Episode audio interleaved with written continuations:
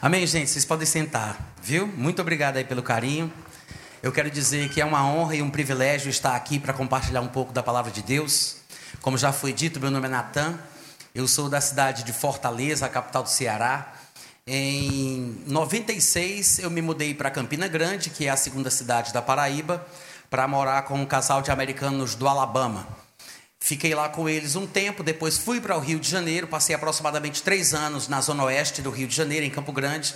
Casei, voltei para Campina Grande novamente, que é onde eu moro atualmente. E é de lá que eu viajo pelo Brasil e por outros lugares ministrando a palavra de Deus. Eu quero dizer que é uma alegria estar aqui, eu estou pronto para falar e eu espero que vocês estejam realmente prontos para ouvir. Amém? Quantos vieram para receber a palavra de Deus? Eu poderia falar sobre muitas coisas para vocês, há muito no meu coração para compartilhar. Mas me pediram para que eu contasse um pouco da minha história, um pouco do meu testemunho. Eu tenho 47 anos de idade, eu sei que não parece nesse corpinho de 25, mas há muito tempo atrás, quando eu ainda era um menino de 13, 14 anos de idade, eu me perguntava muito sobre as coisas da vida. Eu sempre tive o interesse de entender por que, que eu existia, de onde eu tinha vindo, para onde é que eu ia. Eu queria saber o que eu podia fazer para decidir o meu destino antes da morte. Então a morte era uma grande incógnita. E eu não sabia o que iria acontecer, mas estava desesperado. E eu busquei de uma forma tal que eu acabei me identificando com as músicas de um cantor que, por acaso, é daqui da Bahia, que se chama Raul Santos Seixas. Quem já ouviu falar de Raul Seixas? O pai do rock nacional, né? Quem é que não ouviu Raul Seixas?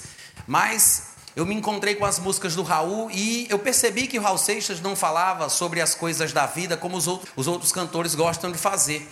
Ele não falava sobre a dor de ter sido traído, sobre ter sido abandonado pela mulher, ele não cantava sobre as coisas do dia a dia, sobre a paixão por uma mulher, ainda que ele fizesse gravações mais ou menos parecidas, vez ou outra, a predominância das músicas do Raul eram falando sobre Deus, sobre o inferno, sobre Satanás, sobre a vida, sobre o valor verdadeiro da vida, espiritualidade.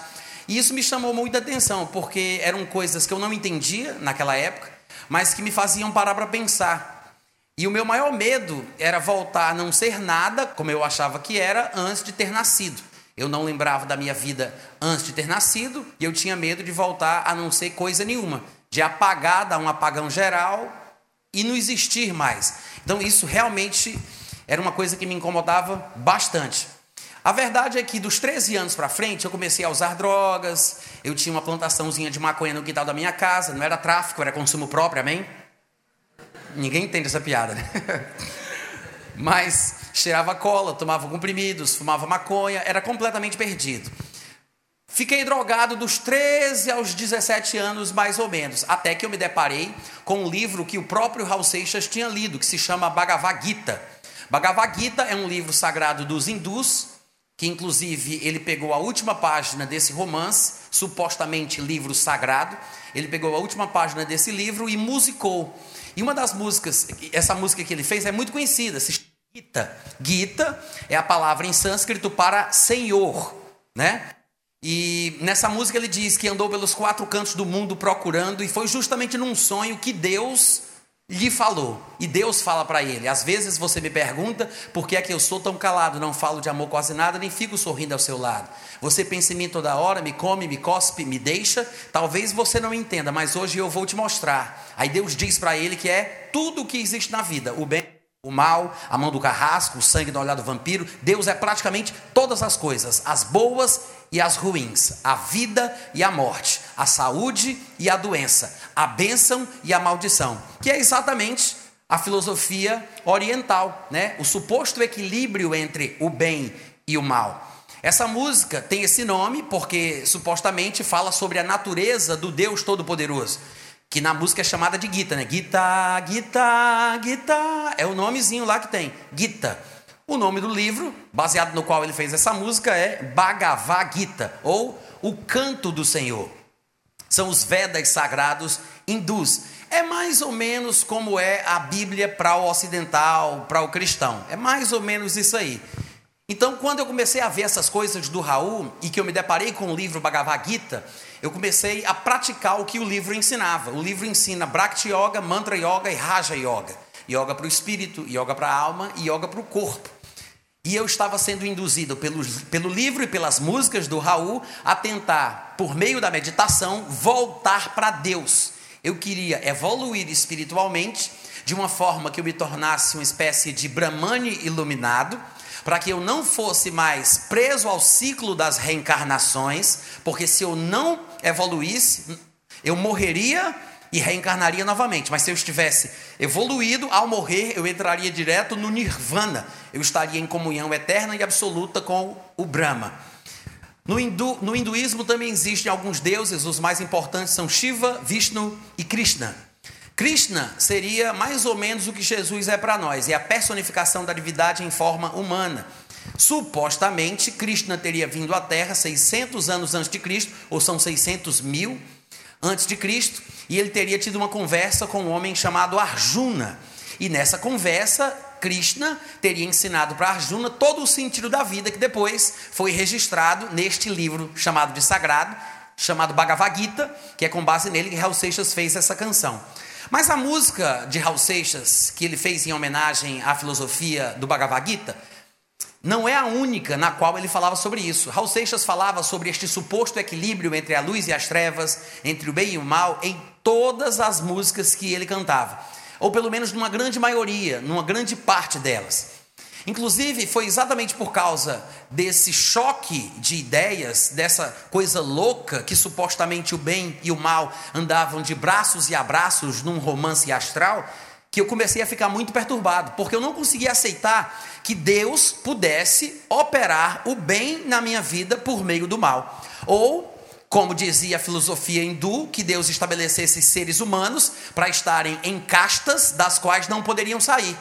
Num palavreado evangélico, essa filosofia hindu penetrou dentro da igreja e hoje existem grupos de pessoas que acreditam que Deus determina quem vai para o céu e Deus determina quem vai para o inferno. No palavreado evangélico, os escolhidos para a glória são chamados de eleitos e os que foram rejeitados por Deus para ir para o inferno são chamados de réprobos, né? Existe uma doutrina diabólica, determinista e fatalista que tenta impor na cabeça dos cristãos a ideia de que Deus é quem decide quem vai para o céu, Deus é quem decide quem vai para o inferno. Claro que ingênuo como eu era, novinho como eu era, sem qualquer tipo de pessoa para me orientar, eu comecei a cair nessa, nessa, nessa armadilha. E eu sei que tem muito crente hoje em dia que está se deixando levar por esse tipo de filosofia supostamente cristã, mas é na verdade o mesmo hinduísmo de antes mascarado de cristianismo que está confundindo os jovens.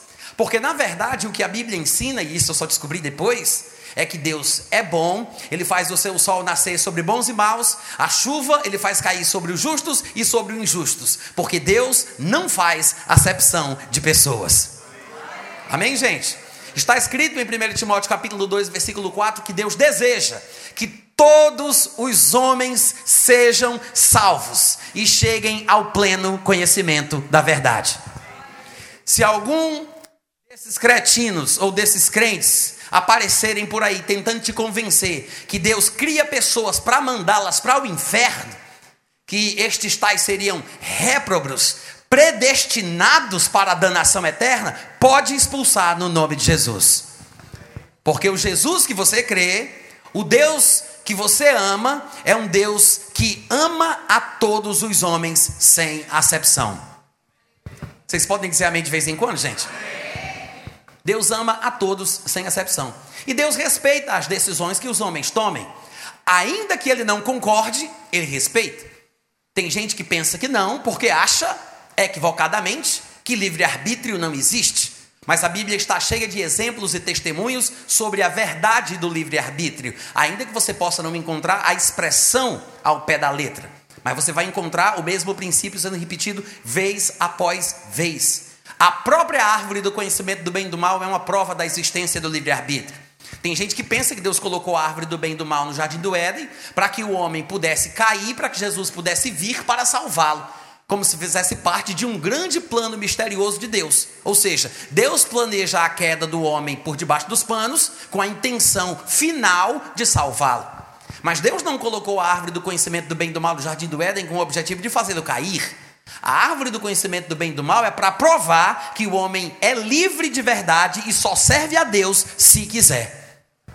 Porque se o homem não tivesse a opção de pecar, como ele poderia saber se servia a Deus porque queria ou porque lhe faltava escolha? Estou pregando muito bem esta noite. Cadê os amém, aleluia? Se não tivesse, vou repetir, se não tivesse a árvore do conhecimento do bem e do mal no jardim do Éden, como o homem poderia saber que servia a Deus porque queria e não porque lhe faltava escolha?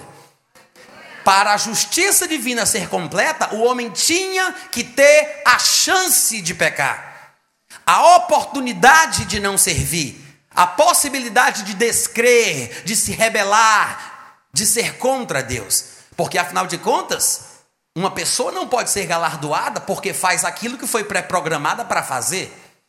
A Bíblia diz que cada um de nós prestará contas de si mesmo diante de Deus. Como é que eu posso prestar conta de uma coisa que não tinha como eu fazer diferente? Como é que eu posso prestar conta de uma coisa que a responsabilidade não está nas minhas mãos? Como é que eu posso prestar conta de uma coisa que não tem outra opção a não ser servi-lo?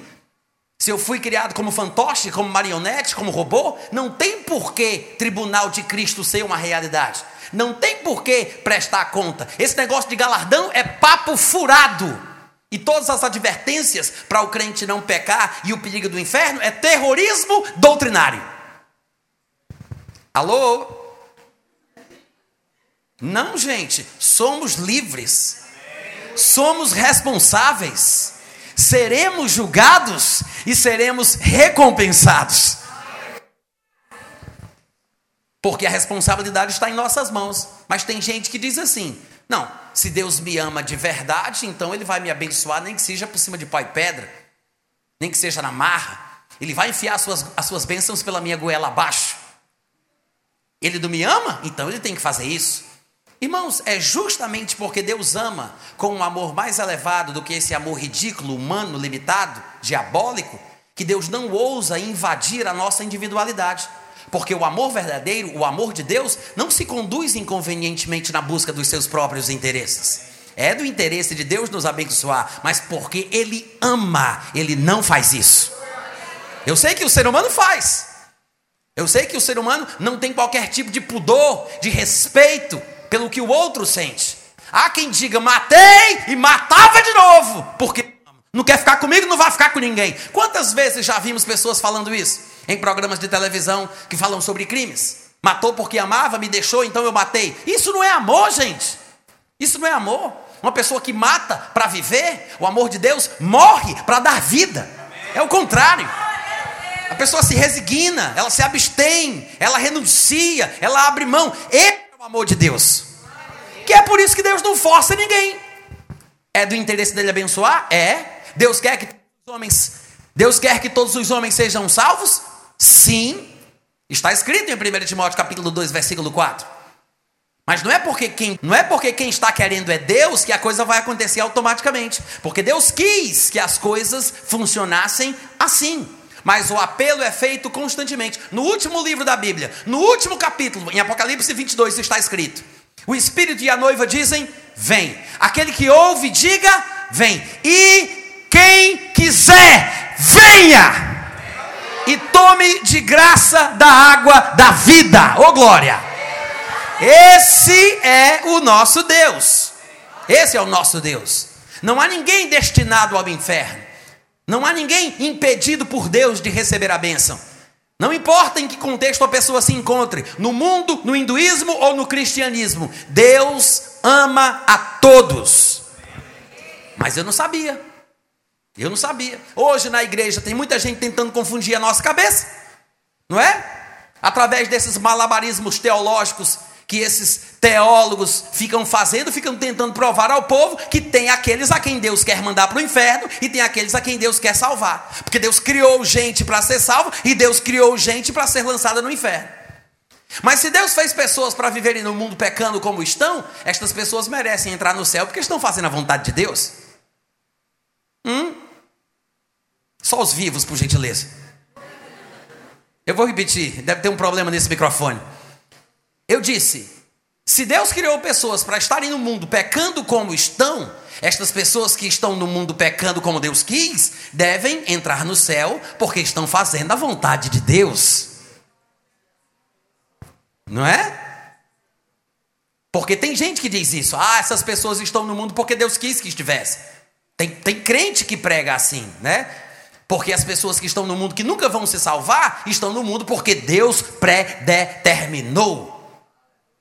O que é errado e diabólico.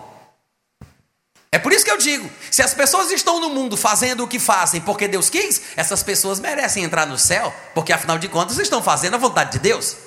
Entende o raciocínio? Se vamos agradecer a Deus pela queda de Adão, então vamos agradecer de forma correta. Vamos agradecer que Adão pecou, mas vamos agradecer a Satanás que ele existe, porque senão Adão não tinha pecado. Raul Seixas dizia que Judas fazia parte de um plano secreto, amigo fiel de Jesus, que tinha sido escolhido por ele para pregá-lo na cruz. Cristo tinha morrido como homem, o mártir da salvação, deixando para Judas, o seu amigo, o sinal da traição. É porque lá em cima, lá na beira da piscina, olhando os simples mortais nas alturas, fazem escrituras e nunca nos perguntam se é pouco ou demais. Mas se Judas não tivesse traído, teria morrido cercado de luz, porque fazia parte dos doze. Mas o mundo hoje então não teria a marca sagrada da cruz. E para provar que lhe amava, Jesus pediu outro gesto de amor, além da traição, que era um gesto de amor, pediu outro gesto de amor. Pediu que o traísse com um beijo, que a sua boca então marcou. É porque lá em cima, na beira da piscina, olhando os simples mortais nas alturas, fazem escrituras e nunca nos perguntam se é pouco ou demais. É diabólico ou não é? Vamos lá, gente, é diabólico ou não é? É diabólico. Mas não entra na cabeça do crente novo convertido? Não confunde, não? Um crente novinho? Confunde ou não confunde? Confunde. Porque Jesus escolheu Judas, Judas deveria ser usado para trair, porque se ele não tivesse traído, Jesus não teria morrido, se ele não tivesse morrido, não tinha sido salvo. Faz parte de um plano secreto para abençoar a humanidade.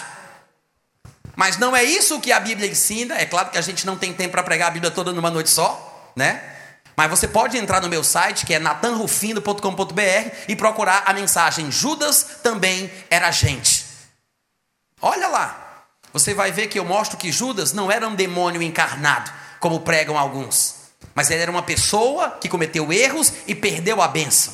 Mas ele tinha muitos pré-requisitos positivos para que pudesse fazer parte daquele ministério e apostolado do qual ele se desviou, indo para o lugar que lhe era devido.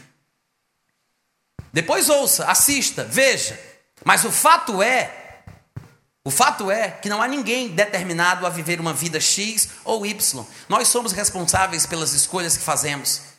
Eu estava no mundo, perdido, sem luz e Raul Seixas perturbando a minha cabeça.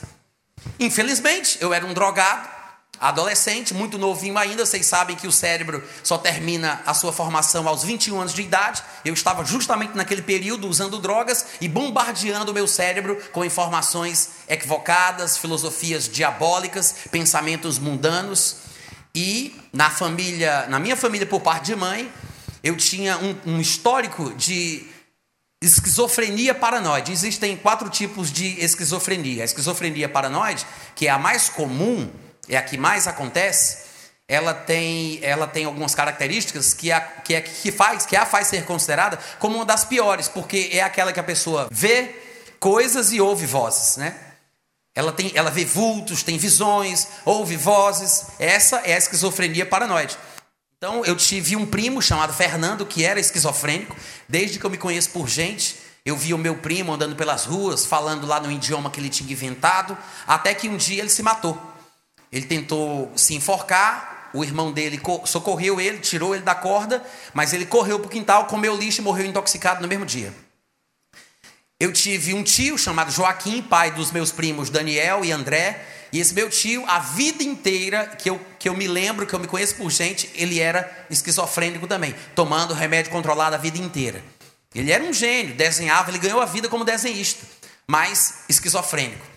Eu tive eu, eu, deveria ter tido uma irmã mais velha que a minha mãe perdeu no nono mês de gravidez, porque esse meu tio Joaquim entrou dentro da sala que a minha mãe estava atendendo algumas clientes, a minha mãe era costureira, e ele entrou nu na sala, louco, totalmente descontrolado, e a minha mãe teve uma raiva muito grande, tentou tirá-lo, e foi aquele desespero, ela ficou nervosa e perdeu esse filho que ela teria. Depois ela contou isso pra gente, né? Eu tive o, próprio filho do tio Joaquim, eu não me engano, eu, eu sempre me engano se é o Daniel ou se é o André, um dos dois também começou a ter surtos psicóticos, ficou esquizofrênico e teve que ser internado no manicômio. E minha mãe sempre dizia isso. E parece, pelo que me contam, que a minha avó, mãe da minha mãe, do meu tio Joaquim, e mãe da, da minha tia, que era a, a, a mãe do Fernando que se matou, essa minha avó parece que tinha problema esquizofrênico também. E a minha mãe dizia assim: eu sempre tive muito medo que a mesma coisa acontecesse com Natan. Pelo que ela percebia, eu tinha características que indicavam que eu ia no mesmo caminho. Eu não sei se exatamente o que, o que era isso, personalidade, curiosidade, temperamento, eu não sei, mas ela dizia que via traços das mesmas coisas que ela via nos outros familiares que também tiveram esquizofrenia. E aos 17 anos de idade, enquanto ainda usava drogas e por causa da intensificação dos meus pensamentos através da filosofia Raul Seixista, baseada no hinduísmo, como eu mostrei aqui para vocês, a minha cabeça entrou em parafuso. Foi exatamente ali que eu me perdi. Eu tive um surto psicótico e perdi a noção da realidade. A história é muito longa, mas o fato é que eu fiquei completamente louco. Cheguei ao ponto de ver coisas, ouvir vozes, animais falavam comigo. Claro que alguém vai dizer, Natan, mas isso é loucura. Sim, mas estamos falando de loucura. Porque a loucura é uma coisa real para a pessoa que a experimenta. Sabe o que é você sentar numa sala, você está diante de cinco pessoas e ter certeza que três são verdadeiras e duas são falsas, e você não sabe quais das duas são as falsas, e você tem que falar com todo mundo? É a coisa mais pavorosa que você pode imaginar. E só que também eu tinha alucinações assustadoras. Coisas voavam, se paredes se mexiam, eu tive a impressão de ter saído do meu corpo. Num certo dia eu tive a impressão, eu vi, na verdade, né, um olho aqui na minha testa, na vertical, enquanto eu olhava para o espelho. Eu vi a rede na qual a minha mãe estava deitada se mexendo. Eu, eu me vi fora do meu corpo. Claro que eu não saí do meu corpo, porque somente depois de crente e ao ler a Bíblia é que eu fui entender que nunca o espírito humano sai do corpo. Não existe experiência espiritual nenhuma, nem na igreja, nem fora da igreja, onde o espírito saia do corpo. As pessoas que dizem que saíram do corpo é porque não conhecem muito a Bíblia. O que elas querem dizer é que tiveram a sensação como se o espírito tivesse saído. Porque no dia que o espírito sai do corpo, corpo, o corpo está morto. A Bíblia diz: assim como o corpo sem o espírito está morto, assim também a fé sem obras é morta. Então, nunca o espírito sai do corpo enquanto a pessoa continua viva. Quando o espírito sai, a pessoa morre. Só que a experiência espiritual, ela parece mesmo você ter saído, porque você se vê. Só que é como num sonho que você se vê, você é o protagonista, mas você está lá. Quantos estão entendendo? Biblicamente falando, a pessoa não sai do corpo. Parece que sai, tem a sensação que saiu, mas as escrituras têm a prevalência, têm a preeminência. Nós não podemos interpretar a Bíblia à luz das nossas experiências. Nós devemos interpretar as nossas experiências à luz da Bíblia. Amém, gente? Mas, durante esse processo todo, o que aconteceu foi que, num determinado momento, depois a minha irmã me contou isso, eu não me lembro desse momento específico, mas num determinado momento eu vou até a cama da minha irmã, onde ela está dormindo, eu a acordo, mando ela fazer silêncio e começa a enforcá-la com as mãos. E ela começa a se bater e a minha mãe corre até lá e me tira da minha irmã. E eu começo a bater na minha mãe, depois a minha irmã se mete no meio, eu começo a bater na minha irmã. Sei que a minha irmã já tinha confessado Jesus naquele dia.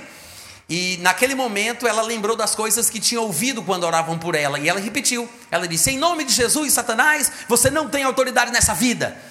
Nesse momento eu voltei eu sei do que aconteceu no momento que eu estava inconsciente, porque as duas me contaram depois, mas quando eu voltei, estava minha mãe, minha irmã e eu aqui, olhando para elas, batendo nelas. Daí eu tentei sair correndo, a minha mãe correu para a sala, pegou uma Bíblia e quis ler, o, rezar o Pai Nosso, alguma coisa desse tipo. Sei que estava um desespero e eu acabei saindo de casa, pulando o muro, tirando a roupa e saindo nu no meio da rua. Saí correndo na rua 21 de abril para pegar a Avenida Alberto Monte em direção a José Bastos, lá em Fortaleza. Isso é para quem conhece o endereço, né? Mas alguém me pergunta assim: Ah, Natan, mas por que você quis ficar nu? Gente, eu não sei. Mas eu já percebi uma coisa: todo doido que se preza tira a roupa. Vocês já observaram isso? Quem conhece algum doido na família, no bairro, na vizinhança? Quem conhece? Ficou nu ou não ficou? Ficou ou não ficou? Não ficou? Não, eu sei de uma coisa: se for doido de verdade, de verdade, fica nu. Se não tiver tirado a roupa, é sem vergonhice. Uma pisa de cinturão resolve. Mas doido de verdade que se preza, tira a roupa e fica nu. Não me pergunte por quê, porque eu não sei. Só sei que foi assim. Exatamente como eu estou contando para você. Aí minha mãe, minha mãe chamou meu pai, que já não morava mais lá em casa. Ele, ele chegou juntamente com um vizinho, me pegaram, me colocaram num carro, me levaram para um hospital psiquiátrico em Fortaleza, isso de madrugada. Me deram uma injeção e eu apaguei. Quando eu acordei, eu estava em outro hospital psiquiátrico. E minha mãe já não estava lá, não tinha mais ninguém. Eu estava deitado, sentado numa poltrona e tinha um desenho de dois homens de branco, assim, na parede, bem grande, com as mãos assim para mim e uma luz vindo no meio. Pensei que eu tinha morrido naquela hora, né? Mas eu olhei para os lados, era na verdade um manicômio de linha espírita. Até então eu não sabia. E aí vieram os dois enfermeiros de branco, me pegaram, começaram a me levar para dentro. E eu disse: cadê a minha mãe?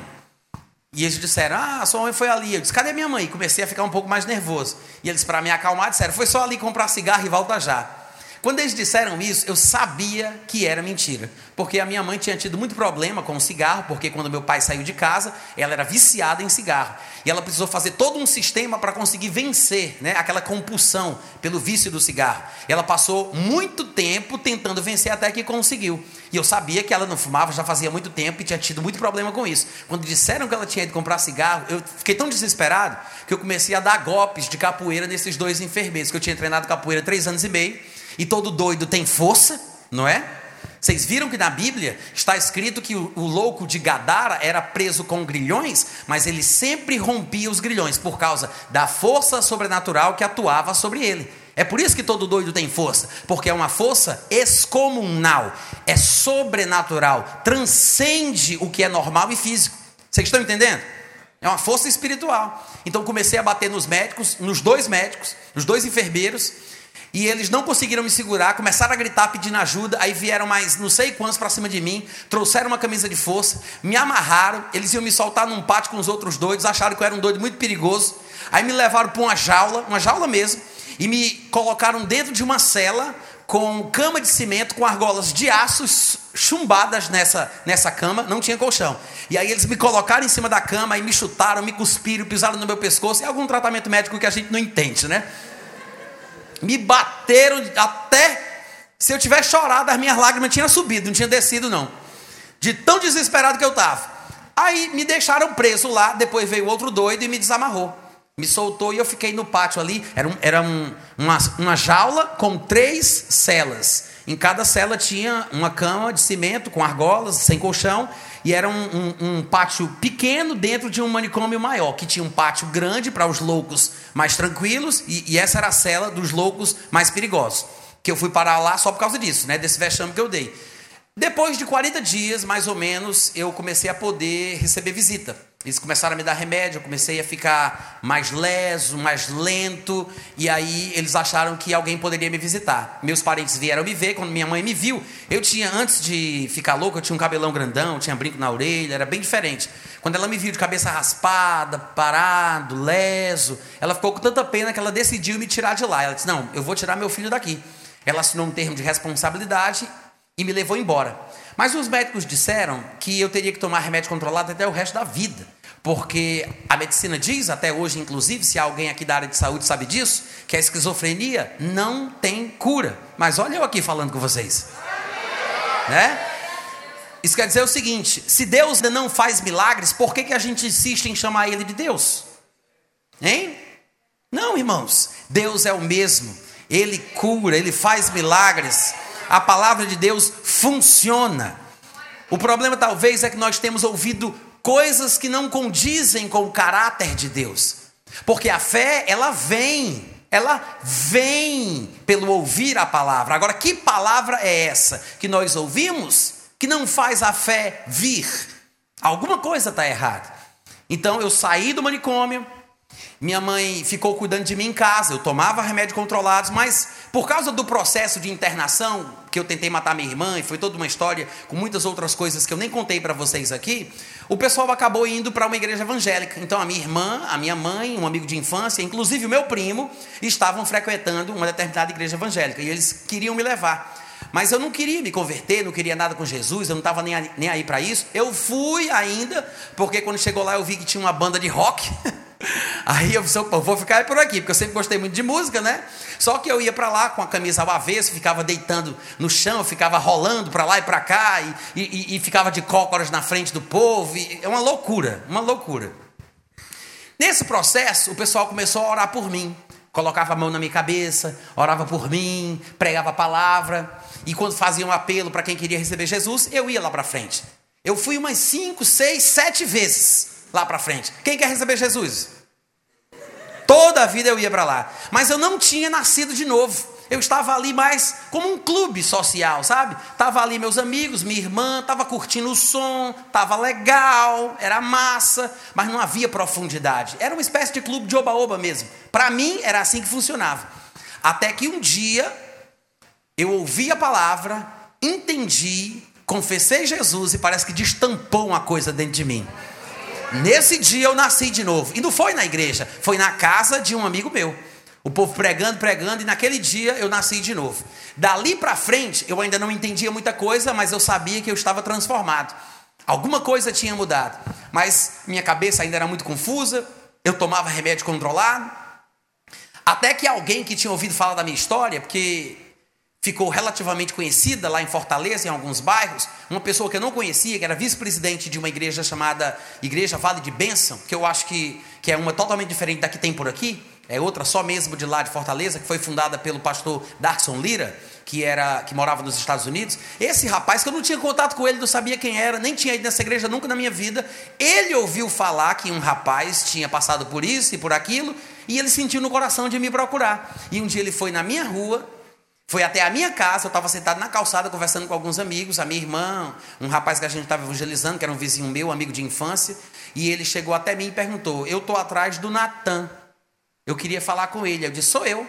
Aí disse: Ah, você é o Natan? Muito prazer, meu nome é tal, eu gostaria de conversar com você. Eu ouvi dizer que você se converteu, que você passou por uma experiência muito forte, foi assim, foi assado. Aí eu disse: Verdade. Aí comecei a contar para ele a minha história, e ele ouviu, ouviu, ouviu, aí depois começou a falar comigo da palavra. Eu estava numa igreja até então, que eu estava frequentando, onde as pessoas não tinham certeza se Deus queria salvar todo mundo. Era uma igreja que pregava que Deus escolhe uns, mas cria outros para lançar no inferno. E eu era novo convertido, esquizofrênico, tomava remédio controlado, eu era o doidinho que ninguém queria ouvir. E quando eu questionava esses ensinamentos equivocados desse povo, eles me desprezavam porque eu não tinha nada a oferecer, as minhas ideias eram muito confusas, até as minhas perguntas não faziam sentido. Mas eu não conseguia aceitar que o pensamento determinista, calvinista e diabólico que aqueles irmãos tentavam passar para mim, que era a mesma coisa de Raul Seixas e do hinduísmo, fosse a palavra de Deus. Porque desse tipo de lugar eu já tinha vindo. Dessa prisão de ideias, desse labirinto filosófico, intelectual, eu já tinha saído. Então eu ficava pensando, como é que esse povo quer me colocar no mesmo problema do qual eu saí? O mesmo problema que me levou à loucura? Como é que esse povo quer usar os textos da Bíblia para me dizer que Deus faz as mesmas coisas que Raul Seixas dizia que ele fazia? As mesmas coisas que o hinduísmo dizia que ele fazia? E eu não aceitava, mas eu não tinha respostas. E esse rapaz foi na minha casa, me procurou e começou a falar comigo da palavra de uma forma que os meus irmãos da minha igreja não falavam. E ele falou e eu fiquei encantado com aquilo. Ele passou a madrugada inteira falando comigo. Quando ele foi lá em casa naquela noite, ficou até de manhã conversando comigo da palavra, de uma forma que eu nunca tinha ouvido ninguém falar. Quando foi de manhãzinha, ele me levou até a casa dele. A gente foi num guarda-chuva só, que estava chovendo. Me lembro como se fosse hoje. A gente chegou na casa dele, comeu sorvete. E esse rapaz não me conhecia. A gente se conheceu naquela noite. Presta, presta atenção nisso. E aí ele disse: Olha, Natan, eu vou te ajudar. Eu fui atrás de você porque eu quero lhe orientar. Eu vou. Ele me levou no quarto, me mostrou uma biblioteca com muitos livros e ele disse: Eu vou te emprestar um livro. Você vai levar para casa, você vai ler. Depois que você acabar, você vai voltar aqui, eu vou te dar outro. Aí você vai voltar, eu vou te dar outro. E eu não tinha condição de comprar livro naquela época. E ele pegou um livro fininho assim da prateleira dele, de grampo, que tinha um degradê assim, do amarelo para o preto, uma silhueta de um homem, e tinha escrito lá: O Homem em Três Dimensões, de um tal de Kenneth Hagin. Eu não sabia nem falar inglês naquela época. Aí eu li aquele livrinho, peguei assim na minha mão, aí eu disse: que é isso? Isso é um livro que eu quero que você leia. Meu irmão, quando eu li aquele livro, eu disse: é tudo o que eu precisava ouvir, mas não sabia que existia gente para falar. Aquilo ali mexeu tanto comigo, mexeu tanto comigo, que eu fiquei apaixonado por aquela literatura. E eu comecei a buscar mais livros desse homem, juntamente com esse rapaz, e comecei a ler um, comecei a ler outro. E fui descobrindo que ele não tinha livros em português, tinha alguns na época, muito, muito poucos, mas não tinha muitos livros, ele tinha mais de 200 livros publicados em inglês, e eu senti no meu coração de estudar inglês para poder ler o material que ele publicava na língua dele. Hoje eu falo inglês relativamente bem, entendo quase tudo, tenho certa fluência, mas a minha motivação foi esse material. De fato, eu cheguei até mesmo a mandar uma carta para o irmão Reagan perguntando se eu podia morar com ele. Vocês sabem qual foi a resposta? Não houve resposta nenhuma. Depois eu mandei um fax para o T.L. Osborne pedindo para morar com ele. Ele também não me respondeu. Aliás, T.L. Osborne respondeu. Disse que não, mas me mandou presentes, fitas cassetes, livros, algumas coisas assim. E depois eu encontrei esse americano que tinha estudado na escola do irmão Reagan. Acabei pedindo para ele para morar com ele. Pedi três anos seguidos, três vezes diferentes, e ele disse não todas as vezes. Até que um dia ele me convidou e eu fui morar com ele dois anos e meio. Mas o que eu quero dizer para vocês é que essa palavra que o irmão Reagan ensina, que o T.L. Osborne ensina, essa palavra da fé, foi aquilo que trouxe a sanidade de volta para dentro da minha cabeça. Depois de um tempo estudando os livros do irmão Reagan, eu decidi não tomar mais remédio. Minha mãe se assustou, achou que eu não devia fazer isso, mas eu falei: não, eu creio, eu quero e está decidido. E aí eu parei de tomar remédios depois de um tempo. Claro que o meu processo de cura não foi automático de uma hora para outra, como acontece com alguns irmãos. O meu foi um processo lento, demorado, árduo. Eu levei aproximadamente um ano para ficar curado. Para eu poder me sentir realmente livre e começar a estudar as coisas que eu quisesse estudar. Não foi da noite para o dia. Depois que eu me tornei pregador e comecei a viajar pelo mundo, eu fui até Angola e ministrei numa escola um seminário bíblico na cidade de Luanda, capital de Angola. E por acaso, na minha turma, tinha um rapaz que ouviu a minha história. Eu não costumo contar a minha história, é muito raro eu fazer isso, mas eu, eu, eu pincelo, conto algumas coisas, e eu contei um pouco. Quando eu falei aquilo, esse aluno veio até mim e disse: Natan, eu também já fui louco. Eu disse: Sério? Já fui louco. E eu, eu, eu ficava amarrado, enjaulado, minha família me colocava no quintal preso num pé de, de, de árvore para eu não poder me ferir nem ferir ninguém. Mas um dia veio um evangelista pregar aqui em Luanda e me levaram até a reunião que ele estava fazendo. O nome do evangelista era Tom Lee Osborne, T.L. Osborne. T.L. Osborne botou a mão na cabeça dele e disse que no dia que ele orou, ele foi curado na hora, pá! Instantaneamente eu só sei de duas pessoas que foram curadas de loucura e esquizofrenia. É o Elias, esse rapaz de Angola, e eu. Eu fui curado paulatinamente, de forma bastante lenta, e ele foi curado milagrosamente. Mas, independente da forma que o milagre acontece, Deus ainda opera hoje. Amém, irmãos? Então, não importa o que aconteça, não importa o que tenha acontecido na sua vida, qual é o background, o pano de fundo da sua vida, da sua história, da sua família, saiba de uma coisa: nada, nada pode impedir você de experimentar o melhor de Deus para a sua vida. Mas lembre-se disso: a fé, ela vem pelo ouvir e ouvir a palavra de Deus. É preciso que você mergulhe na palavra. Conheça a palavra, estude a palavra. Porque quando não conhecemos a palavra, mesmo sendo pessoas religiosas, muitas vezes experimentamos infortúnios na vida, incidentes, acidentes, situações desastrosas pelas quais não gostaríamos de passar, situações paralisantes e desmoralizantes que Satanás tenta trazer sobre nós. Muito crente que não conhece a Bíblia se desespera, porque acha que tudo está no controle de Deus que o tiver de ser será. Que Deus escreve certo por linhas sortas. Deus dá o frio conforme o cobertor. E muita gente se acomoda. Uma desgraça acontece, uma doença bate na porta, uma situação qualquer chega e a pessoa simplesmente baixa a cabeça e aceita. Você não precisa fazer isso. Em Provérbios capítulo 19, versículo 3 está escrito: A ignorância do homem destruirá a sua vida, mas o coração dele fica com raiva de Deus. Vocês ouviram isso? Não fui eu que disse, não. Gostaria que tivesse sido, infelizmente alguém falou antes de mim. Está em Provérbios capítulo 19, versículo 3. A ignorância do homem arruinará a sua vida, mas o seu coração fica com raiva de Deus. Por quê? Porque pensa que Deus está no controle de tudo. Mas lá em Provérbios 10, 22 está escrito: A bênção do Senhor enriquece e não traz consigo dores ou desgosto, porque toda boa dádiva, todo dom perfeito é que vem do alto, descendo do Pai das luzes, em quem não há sombra nem variação. Deus é bom. Amém, irmãos? Deus é bom. A Bíblia diz em Atos capítulo 10, versículo 37, que Deus ungiu a Jesus de Nazaré com o Espírito Santo e com poder, o qual, por causa disso, andou por toda a parte, curando a todos os oprimidos do diabo, porque Deus era com ele.